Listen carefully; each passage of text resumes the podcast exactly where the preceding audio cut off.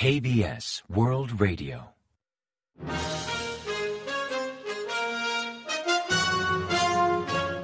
Informativo de KBS World Radio.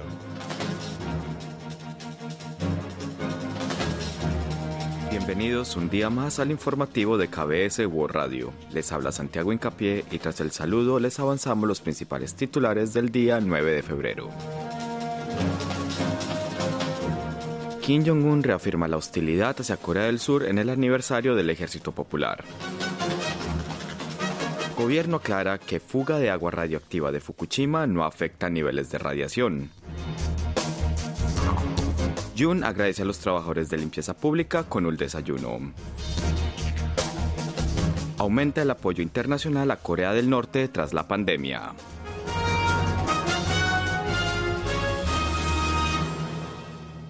Y tras el avance de titulares les ofrecemos las noticias. En conmemoración del 76 aniversario del establecimiento del Ejército Popular de Corea del Norte, EPC, el líder norcoreano Kim Jong-un reafirmó su voluntad de mantener la paz utilizando la fuerza al designar a Corea del Sur como un país hostil. Según el periódico Rondong Shinmun de Corea del Norte, Kim visitó el Ministerio de Defensa de Pyongyang el jueves 8 para celebrar el aniversario. En esta ocasión lo acompañó su hija Chue. Durante su discurso, el líder norcoreano declaró que consideraba a Corea del Sur como el enemigo más hostil número uno y enfatizó que buscar la destrucción de Seúl y la ocupación de su territorio en caso de guerra es una medida justa para la paz y la estabilidad de su nación. Además agregó que había dejado atrás los esfuerzos inútiles de entablar un diálogo formal o colaboración con los traidores surcoreanos, que sueñan con el colapso del régimen y la reunificación por absorción. Kim también enfatizó que la paz no se mendiga ni se negocia, y advirtió que si los enemigos intentan utilizar la fuerza contra su país, estará dispuesto a emplear todas las fuerzas disponibles para erradicarlos y reducirlos a cenizas. Después de confirmarse que aproximadamente 5,5 toneladas de agua contaminada se filtraron del dispositivo de purificación en la central nuclear de Fukushima, el gobierno surcoreano aclaró en una rueda de prensa el jueves 8 que este incidente ocurrió durante una etapa previa del proceso de purificación de ALPS, sistema de eliminación de múltiples radionucleidos, y que no está directamente relacionado con la liberación de agua contaminada al medio ambiente. El gobierno aseguró haber recibido información por parte de Japón y del Organismo Internacional de Energía Atómica, o IEA. Asimismo, declaró que no hubo cambios significativos en los niveles de monitoreo y que no se observaron variaciones en la radiación que indiquen una situación anormal. En la mañana del 7 de febrero, los trabajadores de TEPCO, la empresa eléctrica encargada de la central nuclear de Fukushima, descubrieron que el agua contaminada se estaba filtrando desde el conducto de ventilación en el lado oeste del edificio del incinerador de alta temperatura cerca del reactor 4 de la planta. Se estima que la cantidad de agua filtrada fue de aproximadamente 5,5 toneladas, con un total de radiación gamma de alrededor de 22 mil millones de becquereles. TEPCO anunció que tomará medidas para recuperar el suelo, ya que existe la posibilidad de que el agua filtrada haya penetrado en el suelo a través de grietas en las placas de acero.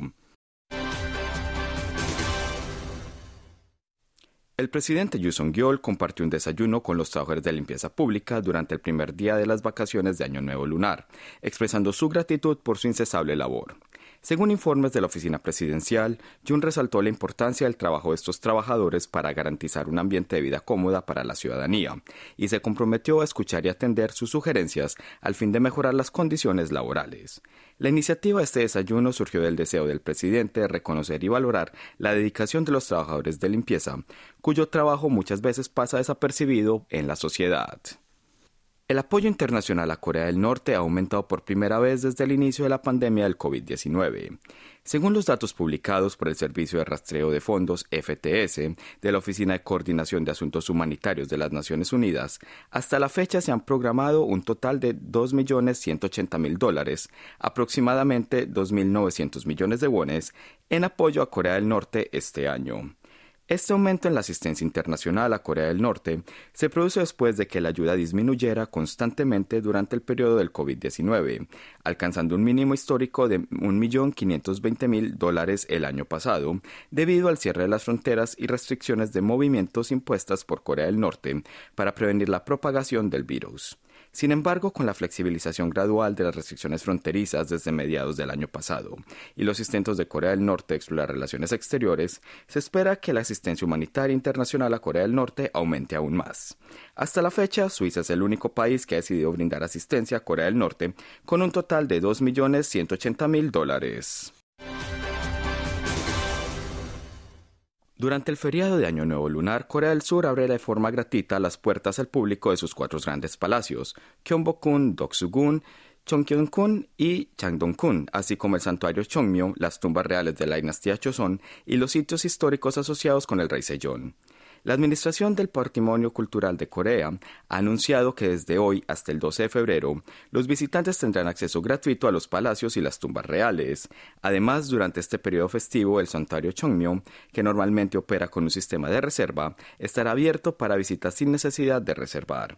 También se llevarán a cabo eventos especiales en Gwanghwamun y el Palacio Gyeongbokgun, entre ellos la ceremonia del cambio de guardia que se realizará dos veces al día, a las 10 a.m. y a las 2 p.m., recreando el relevo de los guardias y soldados. Además, hoy y mañana se celebrará un evento especial de reparto de cejua en la plaza de Hunyemun, tras la ceremonia de cambio de guardia. El cejua es un dibujo cargado de simbolismo que representa la esperanza con el deseo de prevenir enfermedades y adversidades y atraer buena suerte.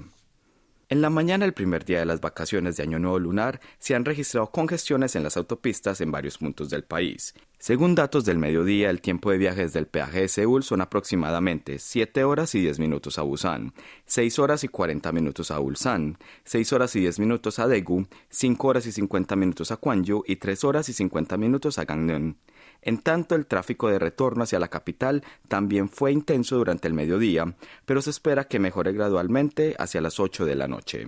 Según la Corporación Coreana de Autopistas, se prevé que alrededor de 519 mil vehículos se desplacen a nivel nacional durante el viernes, con aproximadamente 490 mil vehículos viajando desde la zona capitalina hacia otras áreas y alrededor de 370 mil vehículos viajando en la dirección opuesta. El presidente de Rusia, Vladimir Putin, expresó su creencia de que Rusia y Ucrania, en conflicto desde hace casi dos años, alcanzarán un acuerdo en algún momento. En una entrevista recientemente publicada con el expresentador de Fox News, Tucker Carlson, Putin destacó que los problemas internos, la movilización continua y la histeria en Ucrania eventualmente llegarán a su fin mediante un acuerdo. También enfatizó su deseo de resolver el conflicto ucraniano a través de negociaciones, asegurando que Rusia nunca ha rechazado el diálogo con Ucrania. Reveló que Rusia ha propuesto, como condición previa para las negociaciones, que Estados Unidos es el suministro de armas a Ucrania a través de canales diplomáticos. Además, el presidente ruso negó tener intenciones de invadir otros países tras Ucrania. Esta entrevista marca la primera vez que Putin se ha comunicado directamente con un medio occidental desde el inicio de la guerra en Ucrania el 24 de febrero de 2022. La situación legal de Kwon Do-hyun, CEO de Terraform Labs y figura clave en el colapso de las criptomonedas Terra y Luna, se complica en Montenegro, donde las autoridades judiciales enfrentan dificultades para avanzar en su proceso de extradición. El Tribunal de Apelación de Montenegro revocó por segunda vez la decisión del Tribunal Superior de Podgorica que aprobaba la extradición de Kwon a Estados Unidos. Esta decisión, anunciada el 8 de febrero, responde a una apelación del equipo legal de Kwon y devuelve el caso al Tribunal de Origen para su nueva revisión. Inicialmente el Tribunal de Apelaciones había anulado una decisión similar el 19 de diciembre del año pasado, situando ambigüedades y defectos procedimentales en las bases legales para la extradición. Sin embargo, diez días después, el Tribunal Superior de Podgorica reafirmó su decisión de proceder con la extradición, lo que llevó a una nueva apelación por parte del equipo legal de Condogión. Esta reciente remisión del caso al Tribunal Superior apunta a problemas procedimentales adicionales, lo que indica que se llevará a cabo una nueva audiencia. Durante esta se espera que el tribunal escuche detenidamente la posición de Condogión respecto a la petición de extradición hecha por Estados Unidos. Ante este escenario, el Tribunal Superior tiene hasta el 15 de este mes para emitir una decisión final sobre la extradición de Condogión, fecha límite que coincide con el fin de su detención provisional. Y ahora pasamos a ofrecerles el pronóstico del tiempo. Para el sábado 10, el segundo día del feriado por Año Nuevo Lunar, se anticipa un día mayormente nublado en todo el país. Además, se esperan ligeras lluvias en las provincias de Kangwon y en la isla de Jeju durante la tarde. Las temperaturas matutinas variarán entre menos 7 y 1 grado centígrado, mientras que por la tarde se alcanzarán máximas de entre 5 y 10 grados. En cuanto a la calidad del aire, se prevé que el nivel de polvo fino sea malo en Seúl, en las provincias de Gangwon, Chungcheon, Chola y Gyeongsan, así como en la ciudad de Daegu y en la isla de Jeju. Para el resto del país se espera un nivel normal de polvo fino. Hasta aquí el informativo de hoy. Gracias por acompañarnos y sigan en la sintonía de KBS World Radio.